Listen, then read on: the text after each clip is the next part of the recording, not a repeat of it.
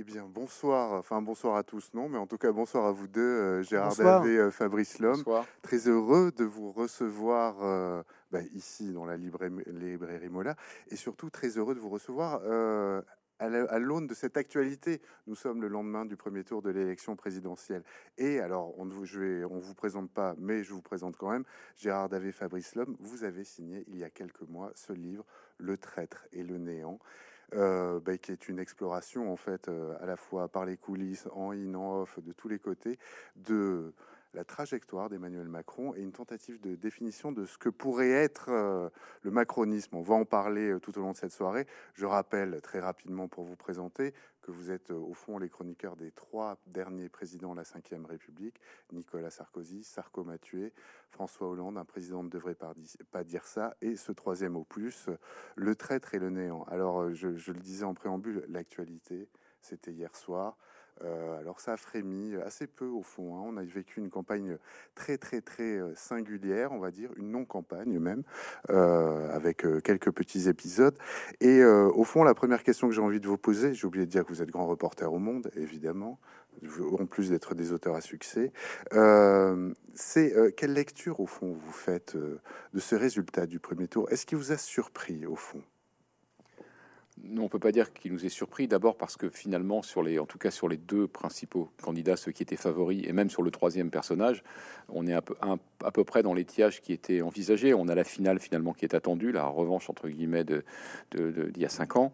Euh, donc en, cela, il n'y a pas vraiment de, stupéfaction. Ce qui a marqué, je crois, les esprits, parce qu'on ne pensait pas que le, ce serait aussi cinglant, c'est que les, deux euh, anciens, on va dire grands partis de gouvernement, c'est-à-dire les Républicains et le Parti socialiste, se retrouvent à un score qui est hallucinant de faiblesse. Donc, euh, euh, ce qui est surprenant, c'est à ce point, voilà, que, que, ces deux candidats ou candidates en l'occurrence aient, aient, été sanctionnés aussi durement. Mais pour le coup, c'est tout, tout, sauf une surprise parce que c'est vraiment la traduction de ce qu'a voulu Macron, de ce qu'il a entrepris sciemment, et que finalement on résume entre guillemets et on raconte et on révèle dans notre livre qui est donc paru en poche, le traître et le néant. C'est voilà, exactement ça qu'on raconte. Parce qu'il a été publié il y a quelques mois, euh, déjà 100 000 exemplaires vendus, c'est un retirage, et le grand intérêt de votre livre, c'est qu'il éclaire au fond euh, cette personnalité, la personnalité d'Emmanuel Macron. Et euh, alors, ben, la question va être pour vous. Est-ce qu'au fond, ce qu'il n'y a pas de plus agaçant chez Emmanuel Macron, c'est qu'il a cet art du placement, euh, quasiment un art inné. C'est comme Messi, en fait, au football. Il court peu, mais il est toujours bien placé. C'est vraiment the right man at the right place. Oui, ou alors Antoine Dupont en, rugby, puisqu'on est à Bordeaux. Oui, euh, très clairement, euh, il a cette capacité à anticiper les événements et ensuite à les maîtriser. Donc c'est quelque part une sorte de, de magie personnelle qu'il a. Après, tout dépend au service de quoi on met cette magie. Et, le problème, en l'occurrence, c'est que cette magie, il la met d'abord à son service personnel, sa trajectoire personnelle. Je vous mets au défi de trouver quiconque qui, qui, est... Euh, qui, l'entoure dans cette campagne actuelle et qui soit présent sur les plateaux. Il n'y a que lui. On le voit encore aujourd'hui devant les, devant les, soi-disant à la rencontre des Français pour discuter avec eux, ce qu'il n'a pas fait pendant cinq ans. Et en fait, c'est au service d'une trajectoire personnelle et surtout euh, d'une conception qu'il a. Il a des idées sur la façon dont la France doit être dirigée et mise en œuvre, et il entend les appliquer et vérifier que ça se concrétise sur le terrain. Sauf que, sauf que ça ne marche pas comme ça, la France. La France, c'est plus compliqué. La France, c'est une mosaïque, et la France, il faut la comprendre. Et ça, eh bien, il n'est pas encore à ce stade-là. C'est ce qui transparaît parce que, euh, ben, ben, disons un mot, euh, cette enquête, le, point de départ, c'était quoi pour vous? Parce que c'est un travail de titan, vous avez abattu hein. plus de 110, 110 personnes que vous avez rencontrées pour, pour, pour bâtir le livre. Euh, presque autant de refus à peu près, hein. c'était à peu près équivalent. Euh, c'était quoi le moteur? Qu'est-ce qui vous a bah, voilà, qu'est-ce qui vous a, quelle mouche vous a piqué? Ben, il, nous est apparu dès que euh, Emmanuel Macron est, apparu lui-même sur les radars politiques, c'est-à-dire à la fin du quinquennat Hollande, quinquennat Hollande, donc nous avions raconté à travers un président ne devrait pas dire ça. Euh, on a vu surgir, comme tout le monde, ce personnage disruptif, euh, étonnant, euh, fascinant même par certains abords. Et très rapidement, avant même son élection et a fortiori après son élection, on s'est dit il y, a, quelque chose à, chercher autour de, autour de cet homme. Il y a quelque chose, j'allais C'est-à-dire il y a quelque chose qui cloche, il y a quelque chose qui ne va pas. C'était pas c'était pas un postulat, un parti pris, c'était pas un postulat idéologique. Avec Gérard, on est vraiment en, dehors de. On y viendra à la position du journaliste en fin d'entretien. Tout à fait. Nous, c'était une position, j'allais dire d'abord citoyenne, une interrogation citoyenne, en se disant mais ce, type est un ovni. Alors c'est pas forcément gênant un ovni, mais euh, à partir du moment où il brigue le suffrage des Français et qu'il obtient leur suffrage, euh, on, se dit cet ovni, il faut un petit peu, j'allais dire, le désosser pour voir ce qui est à l'intérieur, parce qu'on avait le sentiment de ne pas savoir euh, ce que représentait exactement Macron. Est-ce qu'il courait pour des intérêts, pour ses propres intérêts, est où est-ce qu'il était positionné? Est-ce que fondamentalement c'est un homme de gauche, de droite, du centre, d'ailleurs? Et toutes ces questions, on s'apercevait que personne n'avait la réponse. Et qu'on avait finalement élu, je, je dis le on au sens général, la France avait élu un président qu'elle ne connaissait pas à la tête d'un mouvement euh, qui n'existait pas et, avec une idéologie inconnue. Ça faisait quand même beaucoup de questions et on a essayé, je crois qu'on a réussi à apporter des réponses dans cet ouvrage. Ah, évidemment que c'est plein de réponses, on va y venir parce qu'il y, a vraiment toute une série de thèmes que, je souhaite qu'on aborde ce soir. Mais est-ce qu'il n'y a pas un grand, un grand paradoxe? Les Français ne connaissent pas cet homme, cet homme, vous le disiez, ne connaît pas la France. Et pourtant, l'idylle semble être bien partie pour continuer. Oui, je suis pas sûr qu'on puisse parler d'une idylle. Il a un socle de ce que certains appellent dans son camp, avec un peu de mépris, le cercle de la raison, qui représente, on le voit, 28%. Et encore, dans les 28% euh, qui ont été votés hier, il faut penser à tous ceux qui ont voté parce qu'ils se sont dit on n'a pas tellement d'autres choix. Donc c'est pas vraiment un, score d'enthousiasme en quelque sorte. Et les scores de second tour qui lui sont promis euh, sont pas sont pas mirobolants, bien au contraire. Euh, dans le meilleur des cas, on est à 54-46, je crois, euh, contre Marine Le Pen. Donc ce qui, ce qui est énorme. Et en fait, le vrai problème de toute cette histoire, en fait, qui est une trajectoire personnelle, je le répète, c'est que à l'arrivée, il a pour assouvir son destin, il a créé les conditions d'un chaos il, les a créé, il a créé ces conditions de manière tout à fait, enfin, de manière cynique et opportuniste. Et c'est un constat qu'on fait à partir d'éléments très concrets. Hein, c'est pas un constat idéologique. Et, et, ce chaos a permis à la montée en puissance de l'extrême droite ce qu'il lui a souhaité. On parle souvent dans ce livre d'une image, celle de l'apprenti sorcier qui joue avec euh, la politique comme un, un, gamin merveilleusement doué. En vérité, euh, le danger maintenant est aux portes de la France, quoi. Et c'est lui qui l'a installé et personne d'autre. C'est ça le problème. Et alors vous le dites dans votre conclusion, hein, je vais vous citer, c'est dans votre livre, euh, un chef d'État si brillant soit-il, à la fois transformiste et illusionniste, si peu préparé, mal entouré, ne pouvait pas jouer les hommes providentiels impunément. Oui, impunément, au sens où euh, ce, ce qu'on fait lorsqu'on est président de la République, ça, a des conséquences. Tous les actes pris ont des conséquences. Donc, et là, je ne parle pas de mesures ou de réformes qu'il a pu prendre. On n'est pas là, nous, pour juger est-ce qu'il aurait dû faire la, la, réforme des, retraites, est-ce qu'il faut baisser l'âge, etc. C'est pas, c'est pas notre sujet. Encore une fois, ça, c'est des discours, des discussions politiques. Mmh euh, nous, c'est simplement euh, de voir est-ce que son action, globalement, répond au canon de l'action politique. Et on a le sentiment que non. Et alors, on peut dire que la transgression est très utile dans certains cas. Bien entendu, il faut bousculer les choses. Il y avait des, des vieux crocodiles dans, le marigot politique qui, qui, ont disparu et c'est pas forcément plus mal. Mais le problème n'est pas là. Le problème n'est pas non plus sa jeunesse. Le problème, c'est surtout qu'il a fait exploser, on va dire, les grands partis républicains pour ne laisser que lui face aux extrêmes. Et ça, c'est une catastrophe. C'est une catastrophe pas par rapport à lui, pas par rapport euh, à d'autres. On va, va, pas pleurer sur certains candidats qui sont éliminés. C'est pas ça le sujet.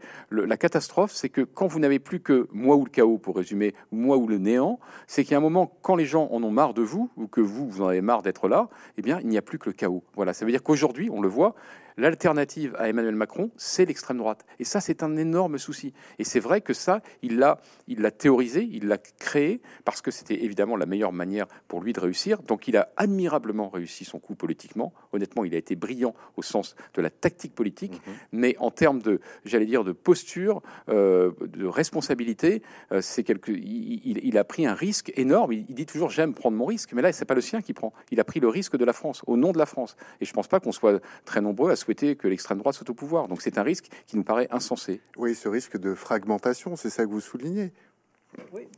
Oui. tout à fait. Le, la France est, est, évidemment totalement fragmentée, on le voit bien. Alors aujourd'hui, elle est fragmentée entre ceux qui se considèrent comme des progressistes, et là aussi, on peut se poser la question qu'est-ce qu'un progressiste? Et, et, une France qui serait soi-disant réactionnaire et conservatrice et repliée sur le passé. Mais ce clivage est extrêmement dangereux et problématique. Il est important d'avoir des, partis qui structurent, ou en tout cas des mouvements idéologiques qui structurent une société qui elle-même est éruptive. Qu'est-ce qui va se passer? Là On ne va pas faire de politique fiction. Si Macron est élu, il, sera mal élu ou en tout cas pas assez par rapport à un candidat de l'extrême droite. Les législatives ne seront pas une partie de plaisir. Il va vouloir imposer immédiatement ce qu'il a mis en œuvre et décidé, c'est-à-dire la retraite à 65 ans ou le RSA sous condition, quoi qu'il en dise d'ailleurs. Et qu'est-ce qui va se passer? C'est qu'il y aura évidemment des mouvements de foule, puisqu'il a beau promettre que les syndicats seront associés, les corps intermédiaires, etc. J'ai appris. En vérité, il n'a pas appris, parce que c'est exactement ce qu'il pense. Il pense qu'il faut gouverner de manière verticale, et que le côté associatif ou le côté participatif, ce n'est pas du tout sa façon de voir les choses. Donc, euh, on va vers une situation chaotique. Et alors, il y a euh, toute une pléiade hein, d'interlocuteurs dans votre livre et de droite et de gauche, pour le coup, et des proches du président de la République. Et alors, paradoxalement, à la lecture, c'est quasiment ses ex-proches qui sont probablement les plus durs, et je pense notamment à Pierre Persson, qui fut un des fidèles hein, euh, d'Emmanuel Macron, qui a contribué à toute l'émergence du personnage, de la personnalité, la structuration du parti, les jeunes avec Macron, puis le parti. Il quitte le navire en 2020, et vous dévoilez ce qui, pour moi, est une info... Euh, une breaking news, euh, enfin je ne sais pas comment l'appeler, en tout cas une info majeure. Euh, vous nous dites qu'en 2017, il y avait trois programmes sur la table, trois différents programmes. Une version augmentée très disruptive, terminologie macronienne très prisée, une, euh, une version un peu plus modulée et puis une version, on va dire, plus commerciale. Au fond, est-ce qu'Emmanuel Macron ne fait pas de la politique comme on fait un business plan alors, il y a deux choses dans votre question qui me paraissent extrêmement pertinentes pour le coup. La première, c'est que euh, vous avez raison de souligner que dans ce livre, il y a beaucoup de gens qui, qui sont, qui ont été proches d'Emmanuel Macron. Je dis ça parce que euh, le livre a parfois été attaqué par certains macronistes sur le thème. Bah oui, évidemment, c'est trop facile. Vous donnez la parole à, tous les, admis, les, adversaires ou les ennemis euh, de, quelqu'un et donc ils disent du mal. Mais non, en réalité, on, donne la parole à des gens qui sont encore proches de lui et qui parfois, effectivement, ont la dent dure. Donc ça, c'est sur la forme. Mais ensuite, sur le fond, c'est vrai que ce que révèle Pierre Persson est tout à fait passionnant. Tout à fait passionnant parce que Macron, que Macron plusieurs programmes à disposition, déjà, ça interroge puisqu'en général, un responsable politique, il a un programme, il présente un programme. Donc là, on voit déjà dans, quelle démarche on est. On est dans, dans une démarche, j'allais dire, marketing, quel est le meilleur produit par rapport, euh, ou la meilleure offre par rapport au marché existant. C'est une approche quand même particulière de la politique. Ensuite, ce qui est aussi intéressant, c'est qu'il s'est fait connaître sur le thème de la disruption. Rappelez-vous du titre de son livre programmatique, Révolution. Donc, quand on parle de révolution en France, c'est pas rien. disruption, révolution, et à l'arrivée, finalement, ça c'est pour l'affichage, parce que commercialement c'est très bon, c'est très bien vu, et en réalité, il va prendre le programme le moins disruptif possible, qui est un programme qui sera présenté comme plus ou moins centriste en essayant de draguer la gauche et qui se révélera à l'arrivée simplement un programme de droite, ce qui n'est pas honteux, mais encore faut-il le dire. Et donc tout ça effectivement révèle euh, un homme à passer maître dans l'art de, communiquer, en fait, de faire passer le message qui, qui a son profit, mais qui euh, sonne un peu creux lorsqu'on parle du contenu. Et quand on, quand on essaye aujourd'hui de définir, encore aujourd'hui après cinq ans, le macronisme, personne n'en est capable, y compris les macronistes. C'est ce qui nous révèle dans notre, dans notre ouvrage. Oui, oui, oui, on, le, voit, on le voit tout au long. Au fond, euh, euh, le, portrait que, vous brossez de ce président de, la, République, c'est une espèce de charmeur invétéré, on va dire un, charmeur de, de serpent, mais entouré d'une caste hors sol. Justement, il y a Macron, mais il n'y a pas que Macron. C'est-à-dire qu'il y a, cet entourage, et euh, curieusement, alors c'est pas vous qui prenez la parole, puisque tout, l'art de ce bouquin aussi, c'est de donner la parole aux acteurs, vraiment aux acteurs. Euh, quelle curieuse garde en fait, quelle curieuse euh, isolement. C'est, on est vraiment, euh, alors c'est un terme prisé par la Macronie, mais c'est vraiment les, premiers de cordée qui sont aveuglés par l'ivresse des cimes au fond. C'est exactement ça. Euh, Eric Orsena a une phrase qui, est terrible et qui dit beaucoup de choses. Il dit il y a Macron et il y a les microns. Bon, c'est une phrase d'Eric Orsena, l'écrivain, et, et, et c'est bien résumé. C'est-à-dire qu'autour de lui, d'abord, il n'y a que des hommes pour quelqu'un qui promeut l'égalité homme-femme partout comme grande cause du quinquennat et même du prochain oui, quinquennat, du prochain quinquennat, puisque sur le premier... Euh, il n'y a autour de lui que des hommes. Il est incapable de répondre à cette question quand elle lui est posée parce que c'est la vérité. Euh, aucune femme n'a un rôle important autour de lui. Première chose. Deuxième chose, tous ces hommes-là, ils interviennent, ils peuvent donner leur opinion, etc. Il y en a qu'un qui décide, bien sûr, in fine, c'est Macron. Et dernière chose, ils sont dans le culte d'une sorte d'idolâtrie, tous. Et donc, euh, quand on a tout ça conjugué, ça donne quelque chose qui va dans un sens monodirectionnel, où on ne remet jamais en cause euh, la façon dont agit ou pense le chef. Or, je pense qu'il y a des questions qui se posent, et je pense même qu'ils s'en posent eux-mêmes, ils n'osent pas le dire publiquement. Par exemple, sur les revirements successifs sur le nucléaire, les revirements successifs sur la loi relative à l'islamisme, les revirements successifs sur, sur l'économie. Un coup, je suis libéral, un coup, je dépense sans compter. Euh, ça n'arrête jamais ces revirements successifs. Ils appellent ça du pragmatisme il est peut-être plus sage d'appeler ça de l'opportunisme. Sur cet aspect idolâtrie dont vous parliez, vous avez fréquenté euh, le, pouvoir euh, depuis maintenant euh, trois quinquennats. Est-ce qu'au fond, ce phénomène d'idolâtrie, d'isolement, n'est pas consubstantiel de la fonction de président de la République? Sarkozy, Hollande? Alors un petit peu. Alors je dirais qu'il y a il y a deux choses. C'est l'isolement, entre guillemets, présidentiel. Ça, il est consubstantiel à la cinquième. La cinquième République a, conféré des pouvoirs au président qui sont presque ceux d'un monarque, euh, même symboliquement, le mettre dans un palais, euh, euh, un petit peu dans, dans euh, retranché à l'abri du temps entre guillemets et des et du euh, et, du citoyen lambda. Donc c'est vrai que ça c'est pas la création de Macron, mais il s'y est coulé avec plaisir. Il l'a revendiqué même. Euh, voilà. Après sur le reste, sur l'entourage et aussi le côté charismatique, etc il y a une spécificité, c'est que c'est quelqu'un qui fascine totalement. Il fascine ses interlocuteurs. Ça, tout le monde nous l'a dit. Il a, il a quelque chose. Il a quelque chose en plus, sans doute encore supérieur que ce qu'avait un Sarkozy, qui lui-même avait un fort charisme. Hum. Euh, justement, je le précise, vous avez envoyé des questions à Emmanuel Macron. Vous avez cherché évidemment à le contacter, le rencontrer, l'interroger. Ça a été non. On a, on a demandé euh, concrètement, il lui a envoyé une liste de questions très précises, sur plein d'aspects très précis aussi, euh, relatifs à sa campagne, au financement de sa campagne, par exemple, et en précisant qu'on était disponible à tout instant. il nous a jamais été répondu quoi que ce soit, si ce n'est bien reçu. Donc voilà, c'est normal, en fait, il est tout à fait pour le coup, cette fois-ci cohérent avec lui-même. Il considère que les journalistes, ils sont là pour éventuellement rendre compte de ses déplacements, ce qu'ils font en masse, pour euh, le suivre et, éventuellement euh, rendre compte de sa séduction constante. Ils sont là. En revanche, quand il s'agit d'être confronté à des questions euh, récurrentes, un peu agressives, sur son manque de cohérence, sur ses positions idéologiques qui n'existent pas, sur l'absence de femmes dans sa campagne, etc., ça, là, il n'est plus là parce qu'il sait pertinemment que lui, dans une relation directe avec la foule, il saura faire, il saura faire, d'autant plus qu'il est entouré de gardes du corps, alors que face à des journalistes qui posent des questions un peu pointues ou un peu euh, avec un peu de réflexion, ou alors un petit peu avec euh, l'expérience politique qui est à l'heure, eh ben c'est un peu plus compliqué. Il ne veut pas avoir à rendre compte de ça. Oui, c'est crucifié et gousse d'ail. Vous citez la formule. Euh, dès, qu'il y a des journalistes, je crois qu'elle est de François Patria d'ailleurs. Alors j'ai retrouvé ma phrase quand même. Le pouvoir est aux mains d'une caste de sachants qui n'ont aucun contrôle, aucune vue du territoire, mais qui pensent qu'entre eux, ils peuvent faire la pluie et le beau temps. Au fond, ça nous raconte très bien l'aristocratie républicaine, non? Oui, poussée à, poussé à son extrême ou, à l'excès. Euh, ça explique beaucoup euh, les mouvements sociaux et notamment le mouvement des Gilets jaunes. Euh, ça explique par anticipation sans doute les futurs soucis qu'il aura à régler. mais ça, c'est dû à deux choses. La première, on va dire, c'est pas de sa faute. il arrive au pouvoir en étant très jeune. Il n'avait pas vraiment de formation politique et donc il était mal entouré ou insuffisamment entouré. Donc euh, effectivement, il se retrouve avec des gens, il va piocher le, plus rapidement possible auprès des, j'allais dire, des têtes bien faites de la République, mais qui, sont déconnectées du, pouvoir. Mais il y a un, autre, une autre raison, et cette fois, elle lui est totalement imputable, c'est qu'il le veut, ça aussi. C'est-à-dire qu'il veut avoir des personnes qui soient un petit peu dans, son moule, entre guillemets, et surtout des personnes qui puissent, euh, j'allais dire, contrôler, qui soient des gens un petit peu, j'allais dire, un peu des clones. Parce que quand il y en a un qui dépasse, évidemment, ça risque de lui faire ombrage. le meilleur exemple, c'est le poste de Premier ministre, qui a d'abord été occupé par Édouard Philippe, qu'il pensait sans doute être, quelqu'un d'un petit peu terne. C'est vrai que c'est quelqu'un qui n'était pas connu des Français, qui a fait sa carrière dans l'ombre d'Alain Juppé. C'était un second, un second couteau, entre guillemets. Il était vu comme ça. Et puis, euh, j'allais dire, manque de chance, voilà qui se révèle à Matignon, voilà qui devient plus populaire que le président. Qu'est-ce qui se passe? Il est viré. Et non seulement il est viré, et par qui est-il remplacé?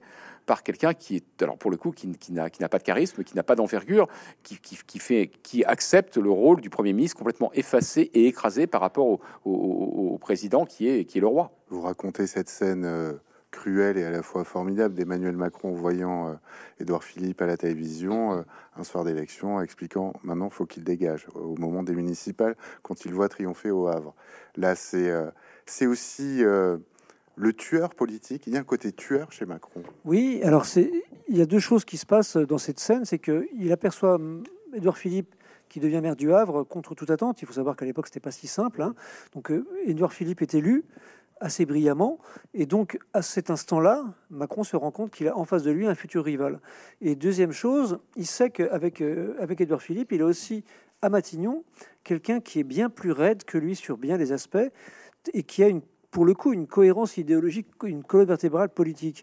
Et lui, qui, se, qui, qui, se, qui est un contorsionniste, ne peut plus euh, faire sa reconquête des, des Français avec cet homme-là qui, qui, se, qui se tient devant lui. Donc, du coup, comme dit Fabrice, il va choisir quelqu'un qui ne lui posera aucun problème. Parce que, curieusement, pardon de vous couper, mais vous racontez aussi, parce qu'on rentre vraiment dans cette coulisse, et c'est ça qui est vraiment passionnant dans votre bouquin, c'est que quand il se retrouve avec Édouard Philippe, son directeur de cabinet, son directeur de cabinet, au fond, Macron est mis en minorité. C'est la première fois là qu'il se casse les dents ou qu'il trouve des individualités qui lui résiste. Oui, c'est pour ça que l'attelage ne, pouvait pas durer. Euh, il y a aussi le fait qu'il s'est euh, frotté lui-même alors qu'il en est issu à la technocratie et que euh, c'est quelque chose qui à un moment lui a déplu parce qu'il a senti qu'il pouvait y avoir, j'allais dire, une forme de résistance.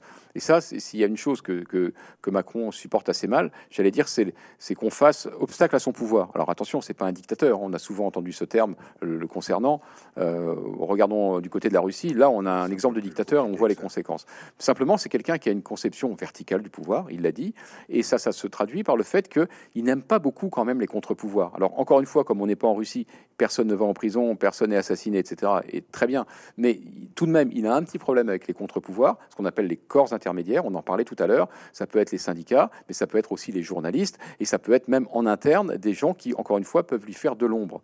Euh, là où il manque peut-être un peu de, peut-être un peu de sens politique, c'est que euh, c'est bien aussi d'avoir des gens de poids autour de soi. Il s'en est un peu rendu compte à un moment dans le quinquennat en faisant venir des poids lourds euh, tels euh, Dupont-Moretti, Rosine Bachelot, des gens qui, avaient une personnalité entre guillemets. Voilà, parce qu'il s'est rendu compte, ok, peut-être que ces gens-là vont me faire de l'ombre, mais ces gens-là au moins ils savent parler aux Français. les Français les écoutent un petit peu, même s'ils disent des bêtises. Surtout s'agissant du Dupont-Moretti, il en dit pas mal. Mais n'empêche que il, a, ça incarne un petit peu le pouvoir. Or, il a eu tendance à penser que lui seul pouvait incarner le pouvoir. Or, nous, encore une fois, on n'est plus, on n'est plus au des rois. Oui, c'est ça. Parce qu'au fond, en creux, il y a quand même un rapport au pouvoir euh, très monarchique dans ce pays. Il y a, enfin, on le voit, on est en pleine élection présidentielle avec cette dimension symbolique, au fond, qu'on prête aux politiques. C'est le roi thaumaturge qui va nous guérir des écrouelles, comme si le président de la République pouvait régler euh, tous les maux, tous les problèmes de la France. Est-ce que ça, c'est pas aussi la marque d'une grande immaturité? Alors, c'est peut-être un peu gonflé de le dire, mais une grande immaturité dans le débat public et des citoyens français. Oui, mais parce que, comme je le disais au tout début, c'est qu'il considère que sa vision des Français et de la France et de ce qu'il faut faire est la plus importante et essentielle. Nous, on avait été frappés qu'on avait interrogé pour ce livre Benjamin Griveaux à l'époque, qui était à l'époque très proche d'Emmanuel Macron. Il était mais d'une arrogance et, d'un mépris et d'une certitude sur ses positions et sur ce qu'il fallait faire pour faire avancer la France, qui confinait à la, à la folie parfois. Et, et objectivement, c'est exactement ce qui a prévalu dans l'entourage macronien au départ. Et je pense qu'encore aujourd'hui, on en voit encore les, les, les, séquelles avec l'affaire McKinsey. L'affaire McKinsey qui a fait beaucoup de mal euh, à, la, Macronie sans qu'ils s'en rendent compte vraiment eux-mêmes, euh, à tel point qu'ils ont envoyé en, en, catastrophe à Bercy euh, Amélie de Montchalin faire une conférence de presse avec Olivier Dussopt. Et tous les deux, ils ont vraiment le look d'auditeur euh, de chez McKinsey. Donc comment voulez-vous convaincre à 20h30 à Bercy un soir, avec le look qu'ils avaient, le, phrasé qu'ils ont, etc., des Français qui ne demandent qu'à effectivement comprendre ce qui a pu se passer? Après tout, c'est acceptable de faire appel à des auditeurs externes, mais il faut l'expliquer. Il faut expliquer qu'on ne peut pas faire autrement, etc., etc. Mais pas comme ça, pas de manière aussi arrogante euh, et, avec autant de certitude. Donc, euh, ils ont ça ancré en eux, et je, ne vois pas comment, malgré cette posture que je parce que je parle bien de posture, la posture macronienne, qui est de dire, je, pour mon second quinquennat, j'écouterai les Français, je serai à l'écoute, je ferai un grand rassemblement, etc. Que nenni il sait très bien que c'est son dernier quinquennat, qu'il va pouvoir faire à peu près ce qu'il veut, sauf qu'il aura une majorité parlementaire bien plus étroite, et il va simplement essayer de faire le maximum de ce qu'il a envie de mettre en place, et avec exactement, comme toujours, sa propre envie, d'abord et avant tout vous qui avez fréquenté, euh, enfin fréquenté à, plus ou moins de mesure, trois présidents de République, vous avez employé le mot posture. C'est un mot qu'on emploie beaucoup dans la vie politique, qu'elle soit nationale ou locale. Cette question de la posture, est-ce qu'il n'y a pas un problème aujourd'hui quand, quand la politique n'est plus que posture? Est-ce que un Sarkozy en usait autant? Est-ce qu'un Hollande, si on devait faire un comparatif euh, de qui est le, champion de la posture au fond? Honnêtement, je pense que ça fait un moment qu'on est dans cette... Euh, dans cette ère euh, qui est celle aussi de la communication. Donc, comme on est dans la communication, la représentation, on doit effectivement adopter une posture quand on est au sommet du pouvoir. Euh, Chirac a adopté plusieurs postures successives d'ailleurs. Euh, Sarkozy, dans le genre, avait sa posture, et Hollande aussi.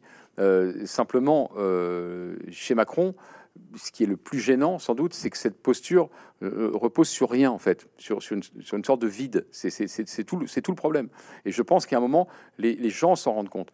Euh, si euh, Sarkozy joue à un moment la posture, j'allais dire, un peu du roquet agressif, qui a pas se laisser faire, etc., qui va rembarrer les gens, euh, ça a contrarié beaucoup de Français, c'est vrai, faut être honnête. Ça, a satisfait d'autres. Mais ce qui est certain, c'est que ça correspond à son tempérament. Ça correspond à son tempérament. C'est assis sur quelque chose d'authentique. Euh, François Hollande, on lui a reproché justement une posture un peu trop molle, un peu trop, euh, euh comment dirais-je, pas complaisante, mais euh, contournant un petit peu les problèmes, jouant un peu les amortisseurs. Donc là encore, ça a déplu à pas mal de gens qui disaient oui, mais nous, on veut quelqu'un de plus ferme, etc. Ok, mais qu'on le veuille ou non, François Hollande, c'est c'est son tempérament. François Hollande, on l'a souvent, souvent dit, il aurait sans doute fait un très bon chancelier en Allemagne, avec cet art du compromis, on enrobe un peu les choses, on essaie d'éviter d'aller au conflit. Ça correspond à une personnalité. Et chez Emmanuel Macron, il y a des postures, notamment cette posture de, euh, j'allais dire, ultra rigide et de, de, de, de, verticalité, etc. Mais on n'est même pas sûr que ça corresponde même à son tempérament. Ça correspond juste à son intérêt. C'est ça la différence. Et, c'est ce qui, à mon avis, est un souci. Et c'est sans doute ce que les Français, euh, dans leur ensemble, en fait, euh, ou dans leur majorité, ou peut-être pas leur majorité, mais quasiment, une grande partie, lui reprochent parce qu'ils sentent ça. Ou plutôt, justement, c'est ce qu'ils ne sentent pas. Il y a quelque chose qui manque chez cet homme. Donc, nous, je pense qu'on explique dans, dans ce livre, justement, ce manque et qui qui, est problématique pour un pays et, peut-être à l'arrivée le sera aussi pour Macron. Oui, alors euh, j'avais une question au QCM idiote, mais néanmoins je vous la pose dans le titre Le traître et le néant, parce qu'évidemment vous, vous remontez aux origines hein, de la personne de ce qu'on disait en, préambule, en, début d'entretien, vraiment cette trahison méthodique, comme l'a dit, euh, comme l'a dit euh, le, président Hollande. La question du néant, le néant c'est quoi? C'est Macron, c'est son entourage ou c'est le paysage politique? Ah, C'est très clairement le paysage politique. On se garderait bien de juger quelqu'un comme étant représentatif du néant ou son entourage, même s'il ne pèse pas. Euh, en vérité, c'est le paysage politique. Aujourd'hui, il faut bien se rendre compte qu'on on en est réduit à, souhaiter la victoire d'Emmanuel Macron parce qu'il a installé sciemment en face de lui sa principale opposante, qui est Marine Le Pen. C'est, je trouve ça terrible d'un point de vue politique, et, je trouve ça tellement problématique que, en fait, euh, il y a un risque. Et même si le risque est léger, il ne devrait pas exister. Alors, on nous rétorquera que, effectivement, les partis politiques euh, traditionnels ont fait tout ce qu'il fallait pour euh, être réduits à pas grand-chose, qu'il n'y avait personne de, vraiment très compétent, charismatique, etc., etc. Ok, c'est vrai, c'est vrai que ça manque de, de grands fauves de la politique, mais objectivement, lui, il a vu, il l'a théorisé, il a décidé que ce serait l'occasion pour lui de mettre à profit tout ceci pour sa trajectoire personnelle. Et on va nous dire, mais c'est pas le premier politique à faire ça, c'est pas le premier politique à réagir comme ça, à avoir une trajectoire euh, uniquement euh, décidée en fonction de son propre destin, etc. Oui, mais là, c'est la première fois qu'on a quelqu'un de l'extrême droite qui est aux portes du pouvoir en France. Et, il, faut, il, faut, il faut être bien conscient que c'est une, une stratégie politique qui a été voulue par Emmanuel Macron. Oui, c'est cette stratégie euh, qui nous plonge aujourd'hui par une profonde recomposition. Les poutres ont joué hein, pendant le premier quinquennat à gauche, ce coup-ci à droite. Et c'est vrai que là, pour le coup, le paysage est totalement euh, composé euh, euh, en, ce lendemain d'élection. Oui, enfin, il est, totalement décomposé, on va dire. Oui, surtout. Avec trois pôles, on va dire. Un pôle extrême gauche, un pôle extrême droite. ce, ce, ce centre un peu nébuleux, et c'est exactement l'objet. Vous Tout à fait. parfaitement pourquoi c'est nébuleux. Oui, parce que, alors d'abord, c'est, on, on, on, y reviendra peut-être sur le côté nébuleux du macroniste, qui ne veut pas dire grand-chose, mais évidemment, on fait le vide en laissant d'un côté euh, un pôle euh, d'extrême droite, et de l'autre côté un, pôle d'extrême gauche ou de gauche radicale, en se disant, les Français auront toujours peur des extrêmes, donc ils viendront toujours vers, vers, vers euh, ce, ce, ce, ce centre qui n'en est pas vraiment 1. Donc euh, cette décomposition, on pourrait dire, bah, alors pourquoi pas? Bah, Sauf que si, c'est un souci, parce qu'encore une fois, si vous ne laissez la possibilité d'avoir que comme seule alternative les extrêmes, il y a un moment, les gens ils veulent changer, donc ils passent aux extrêmes. Et ça, c'est un gros souci. Donc, et tout ça a été fait, construit en amont, c'est ce qu'on raconte dans le livre, et les faits n'ont fait que confirmer euh, ce qu'on a écrit, puisque dans un premier temps, pour résumer, euh, Emmanuel Macron s'est attelé à détruire euh, le principal parti de gouvernement de gauche, c'est-à-dire le Parti socialiste, qu'il a fait brillamment mais en 2017.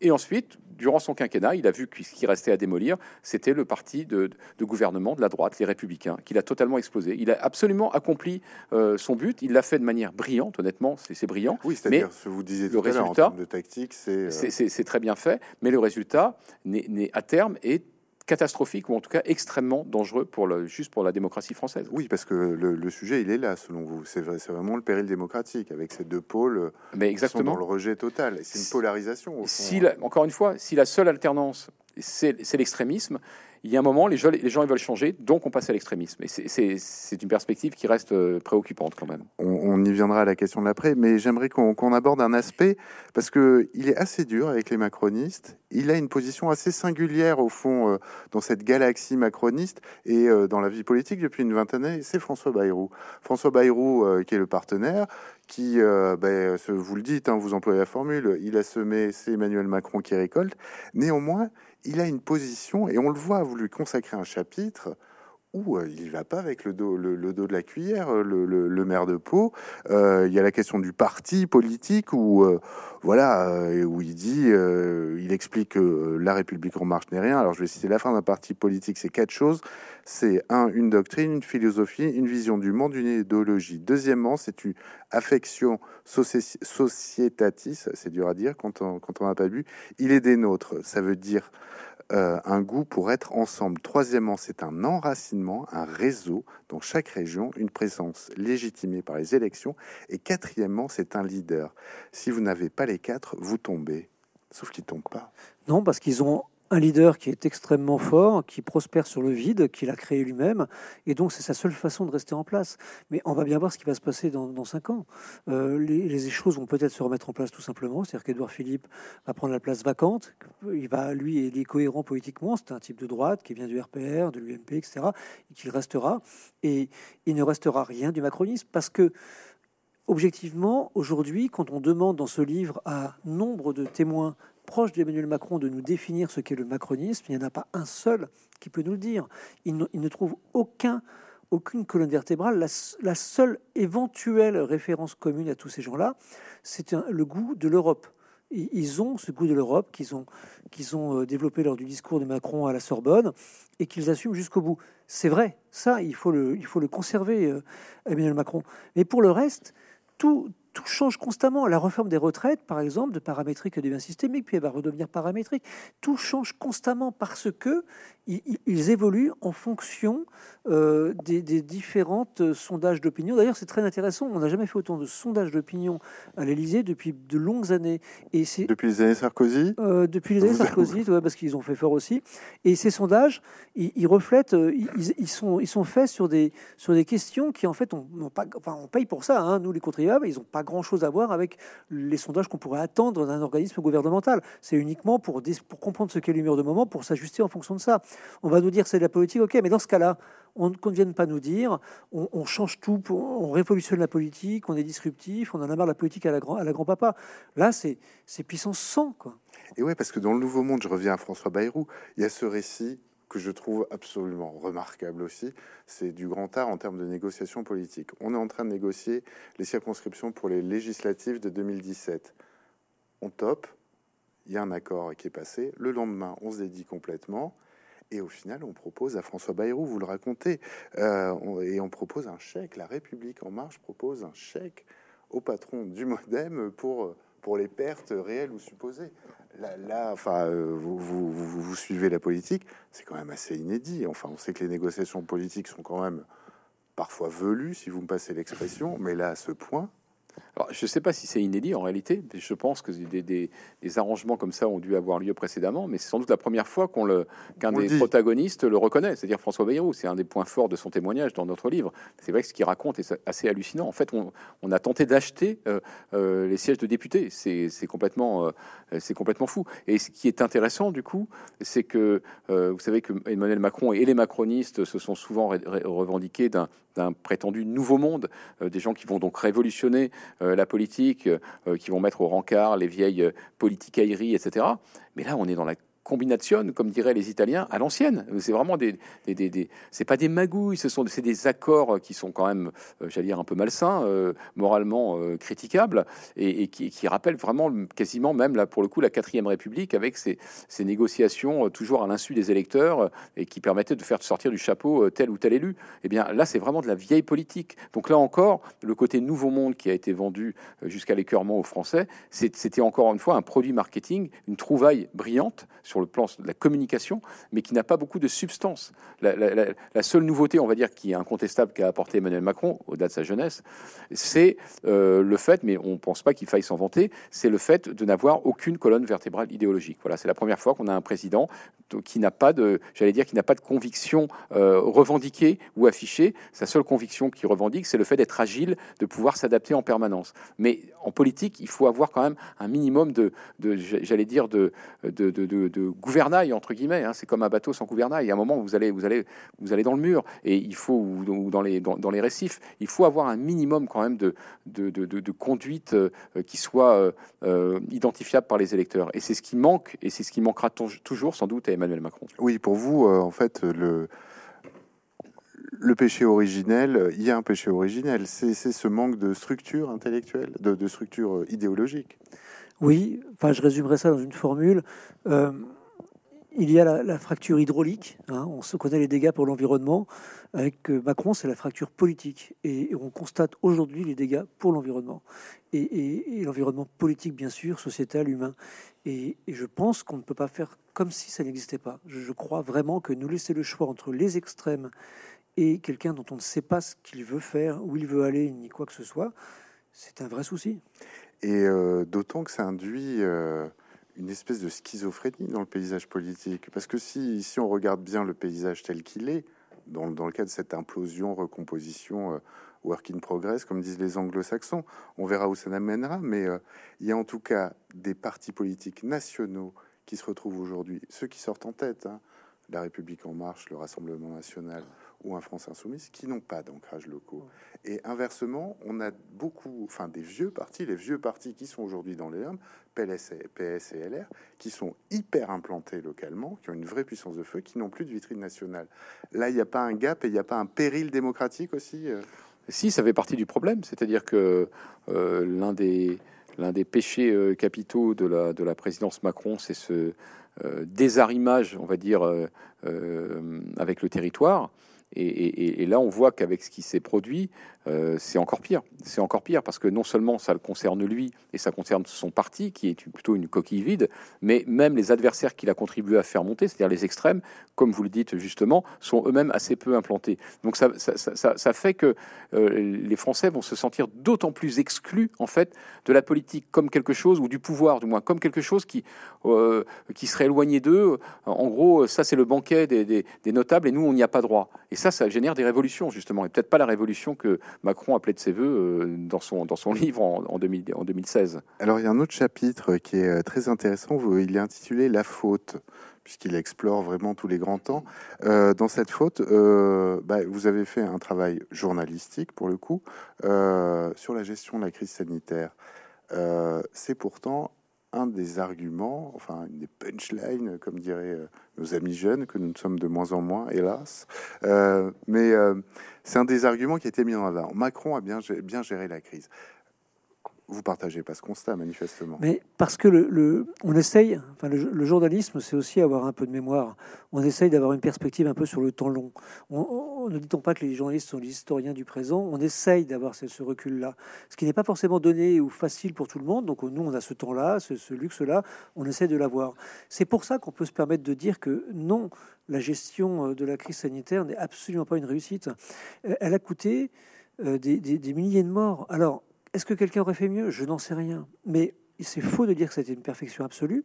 On a manqué de masques. Ça a été corroboré euh, par deux commissions d'enquête parlementaire, par une commission d'enquête extérieure euh, menée par un professeur suisse, parce que les, autorités publiques ont, été incapables de mettre ça en place. Ensuite, on a été incapable de produire un vaccin. On en est toujours aussi incapable aujourd'hui, parce que les autorités politiques n'ont pas mis les moyens là-dessus, comme les Américains ont su le faire, ou les Anglais.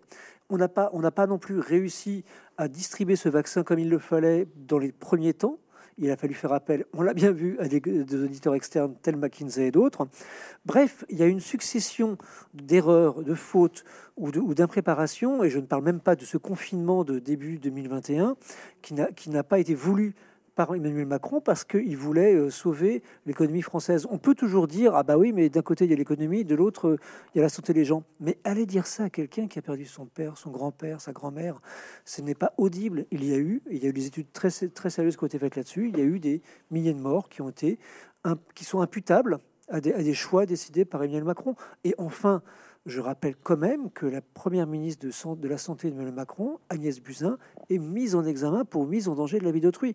Mort. Or, il semble, il semble que tout ceci, en fait, euh, soit passé sous silence par la Macronie, on peut le comprendre, mais par l'opposition un petit peu aussi, et surtout par les Français, qui considèrent que effectivement la dernière, période de gestion sanitaire a été plutôt correcte. Et c'est vrai, le pass à partir du pass sanitaire, c'est devenu quelque chose d'assez cohérent. Mais avant, que d'errance, que d'errance.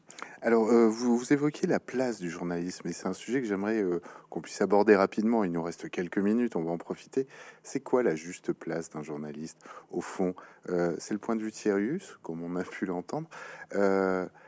voilà, enfin, c'est une question un peu idiote, mais j'aimerais vous entendre là-dessus. Le journaliste doit-il, peut-il, doit-il tendre vers l'objectivité? Alors, vous en faites quoi de ça, vous? Oui, alors d'abord, pour nous, c'est assez simple. Hein. Euh, notre conception du journalisme, elle, est partagée par la plupart des journalistes. elle n'a rien, rien, de révolutionnaire. Euh, c'est qu'on doit toujours revenir aux faits. Voilà, c'est des faits. C'est de mettre sur la place publique des faits d'intérêt général. Voilà. Concernant Macron, on s'est dit, il y a un président, les gens ne savent pas qui c'est, on comprend pas bien sa politique, d'où il vient, où il va, on comprend pas. Et eh ben nous, on va essayer de trouver des éléments qui, qui répondent à ces questions, sans les juger, sans les qualifier. Euh, quand on parle, par exemple, de, de pragmatisme ou d'opportunisme, c'est la même chose. Certains vous diront il est pragmatique, d'autres vous diront il est opportuniste. Mais ce que je veux dire par là, c'est que nous, on donne, on donne les faits pour que les gens se fassent leur idée. Alors après, l'objectivité, on aimerait bien, on aimerait bien. oui, est-ce qu'on doit tendre dans l'objectivité vers l'objectivité? Évidemment, euh, c'est une évidence. On ne va pas dire il faut tendre vers le plus de subjectivité possible. On ne serait pas de bons journalistes en disant cela. Euh, mais ce qu'on explique régulièrement aux, étudiants en journalisme avec qui on, travaille régulièrement, notamment à ceux de l'IJBA à Bordeaux, puisque Bordeaux a la chance d'avoir une très bonne école de journalisme excellent, très réputé, mais euh, à juste titre, euh, fort bien réputé, eh bien, c'est que après des, années d'expérience dans le métier, on s'est aperçu que l'objectivité tendre, oui, mais c'est un leurre en réalité. Pourquoi? Parce qu'on est tous animés par des pulsions, des, envies, des détestations, des jalousies, des, amours, des, attirances, etc. On a, on a tous des idées malgré tout, même si on essaie de les camoufler, etc. Donc nous, on a, on a substitué à ce concept un autre qui nous paraît plus facile à remplir, mais qui c'est déjà un peu de travail. C'est l'honnêteté intellectuelle c'est différent, être honnête intellectuellement. C'est-à-dire que, pour résumer, si on trouve des éléments qui vont en faveur de quelqu'un ou d'une société ou d'un sujet euh, sur lequel on écrit des choses négatives parce qu'on a trouvé des choses négatives, eh bien, on le fait, on le dit. Euh, quand on parle de la politique sanitaire d'Emmanuel Macron, nous, on pense que globalement, il y a eu plein d'erreurs, il y a eu des choses qui n'auraient pas dû être faites. Mais c'est pas pour autant qu'on va se dire, bon, on va pas parler trop du pass sanitaire parce qu'en fait, ça, ça a plutôt bien marché, ça nous arrange pas. C'est pas le problème que ça nous arrange, on s'en fiche. C'est la réalité. Le pass sanitaire a été bien géré. Donc, pour nous, c'est juste ça. Essayer d'être honnête intellectuellement et c'est déjà pas mal. Et la religion des faits? Bien entendu, c'est le premier plan que j'évoquais. C'est toujours revenir aux faits. C'est le seul, seul dans, dans, ce livre, dans ce livre, il n'y a que des faits, des documents, ou alors des propos qui sont étayés et tenus par les gens qui s'expriment à visage découvert. C'est quelque chose qui est devenu en quelque sorte notre marque de fabrique, mais en fait, on n'a rien inventé. On, on, essaye, en fait, que les lecteurs, et ils sont nombreux, ce livre est devenu un énorme best-seller, euh, et on en est ravi. Pourquoi? Parce que les gens y trouvent de la transparence. Euh, on, explique ce qu'on fait, on explique nos échecs. Euh, vous avez dit qu'on n'avait pas réussi à interviewer 150 personnes, c'est vrai, on a essayé, mais on ils n'ont pas souhaité, c'est leur droit. Et par ailleurs, les gens qui nous parlent, ils le font à visage découvert, ils assument leurs propos. Et je crois que ça fait toute une différence. Alors, je, je vais faire un peu d'autopromo, mais vous savez qu'il y a un grand journal de presse régionale ici qui s'appelle Sud-Ouest. On le connaît bien. Dont la devise est euh, les, les, faits sont sacrés, les commentaires sont libres. Est-ce que le problème de l'époque, au fond, c'est qu'on n'a pas inversé la proposition? Est-ce que les commentaires sont libres et, Enfin, les faits sont libres et les commentaires sont sacrés. Oui, c'est malheureusement un bon résumé. Après, on peut, il faut faire avec. Hein. On ne va pas supprimer du jour au lendemain les, réseaux sociaux. On ne va pas supprimer les téléphones portables, qui fait que chacun peut échanger en permanence. C'est une nouvelle donnée. Il faut juste en tenir compte en réalité. Donc, il ne faut pas jouer, euh, j'allais dire, les vieux cons en disant ah c'était mieux avant, il y avait moins. c'est comme ça. C'est une nouvelle donne, mais il faut, en revanche, il ne faut pas baisser les bras. C'est nous journalistes qui devons sans, sans arrêt rappeler ça. La devise de Sud-Ouest, elle est parfaite. Il faut la rappeler sans arrêt. C'est que ok, il y a les discussions sur les groupes WhatsApp, il y a, ce qu'on échange sur Insta, etc. Mais ça, ça c'est secondaire et ça, c'est dans la vie du citoyen, ok. Mais nous, journalistes, nous, journalistes, on doit être arc-boutés sur les faits et les vrais faits, évidemment. Lutter contre les fake news, lutter contre les rumeurs et se garder le plus possible des commentaires pour en revenir aux informations euh, vérifiables et aux déclarations assumées. Alors, on pourrait parler pendant des heures du traître et du néant. Euh, enfin, je vous invite à le lire, évidemment, parce que c'est il y, a vraiment de quoi. Mais il y a aussi un autre livre qui s'appelle. Alors là, c'est une bande dessinée qui s'appelle L'obsession du pouvoir. Là, au fond, bah, vous vous racontez, euh, vous racontez votre travail et la fréquentation du pouvoir. L'obsession du pouvoir, elle s'applique aux trois présidents de la République qui sont cité, raconté dans le détail hein, dans ce livre, Nicolas Sarkozy, François Hollande, Emmanuel Macron. Est-ce que c'est pas la vôtre aussi, l'obsession du pouvoir? Elle est partagée par nous, Fabrice, Fabrice, et moi. En vérité, ça remonte même à Mitterrand, parce qu'on a commencé sous Mitterrand, mais euh, ceux qu'on a côtoyés de près, c'est ces trois-là, et objectivement, ils ont une obsession absolue envers le pouvoir pour l'exercer. Nous, on a une obsession pour le pouvoir, pour en révéler les dessous, les prises de décision, c'est d'ailleurs ce qui gêne tellement Macron. Euh, il faut bien rendre grâce à, François Hollande qui a accepté de se livrer euh, au jeu, euh, d'expliquer de, comment il travaillait et ce qu'il voulait faire. À ses risques et périls. À ses risques et périls. Mais il l'a assumé et il nous a jamais tenu grief. Il a assumé ce qu'il a fait. Il respecte la liberté de la presse. Macron, lui, c'est tout l'inverse. C'est pas qu'il ne respecte pas la liberté de la presse, c'est qu'il ne souhaite pas que la presse s'immisce dans son travail. Et c'est donc pour ça qu'on a fait ce livre, pour expliquer tout ça.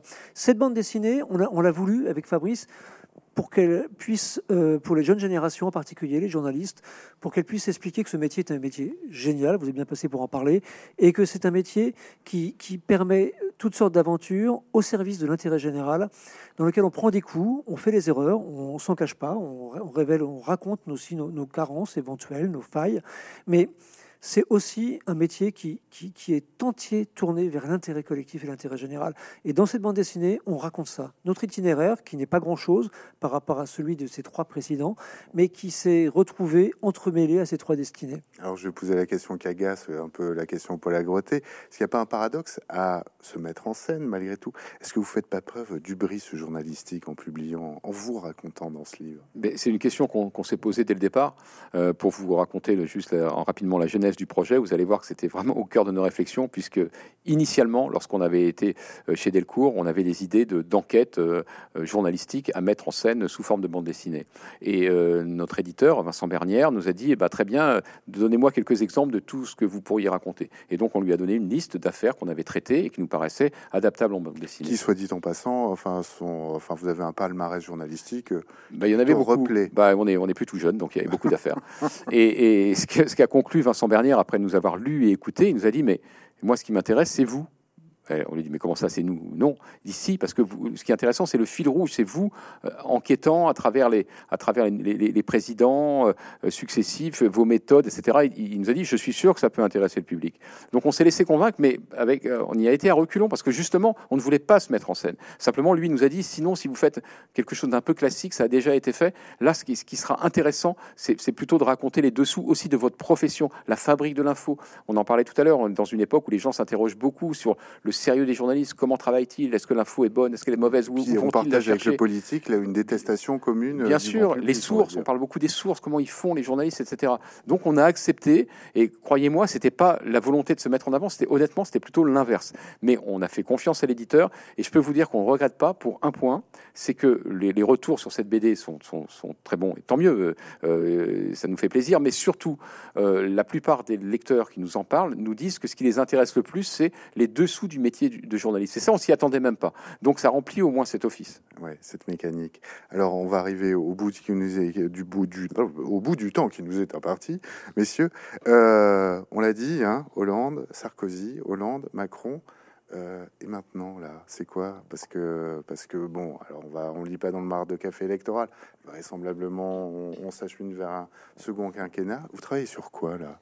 Bah, Là, déjà, on a beaucoup travaillé pour Le Monde cet an dernier, puisqu'on a publié une série d'enquêtes euh, ayant trait à une autre principauté, même si celle-là, c'est une vraie principauté, c'est-à-dire Monaco.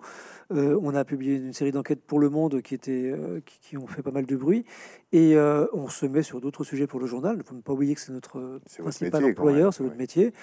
Et à côté, on a fait, euh, cet an dernier, on a fait une adaptation de notre livre Un président pas dire ça en pièce de théâtre qui devrait tourner en province et qui a été joué à Paris la semaine dernière. Et on a aussi euh, co-scénarisé un film qui est sorti il n'y a pas très longtemps qui s'appelle Le Monde d'hier et qui est un livre, un film politique. Donc on a vraiment, on voit le journalisme mène à tout à condition de ne pas en sortir. et donc euh, on va commencer à préparer d'autres d'autres sujets et on fera probablement d'autres livres parce qu'on aime ça, c'est un espace de liberté. Mais le fil conducteur de tout ça, c'est le journalisme. C'est ce que vous dites là-dedans, c'est que c'est que en fait écrire un livre, c'est du journalisme en cinémascope. Oui, tout à fait. Et, écrire une BD, c'est encore décuplé parce que euh, vous avez en, la part d'imaginaire qui, qui, qui, qui, je, pense, parle au lecteur et qui rend le, j'allais dire, le, le, livre traditionnel euh, plus peut-être plus adapté à, à, d'autres modes de lecture. Mais en tous les cas, ça fait deux versions complémentaires du même travail, qui est un travail effectivement purement journalistique. Bon, eh bien, écoutez, merci beaucoup à merci tous beaucoup les deux. Merci à vous. Voilà, Gérard Davé, Fabrice Lhomme, donc euh, Le traître et le néant, L'obsession du pouvoir et tout le reste, euh, tout ce que vous avez écrit avant et, et, tout, et, le meilleur est à venir, comme toujours. Comme Évidemment. toujours. voilà, merci, très bonne soirée. Merci.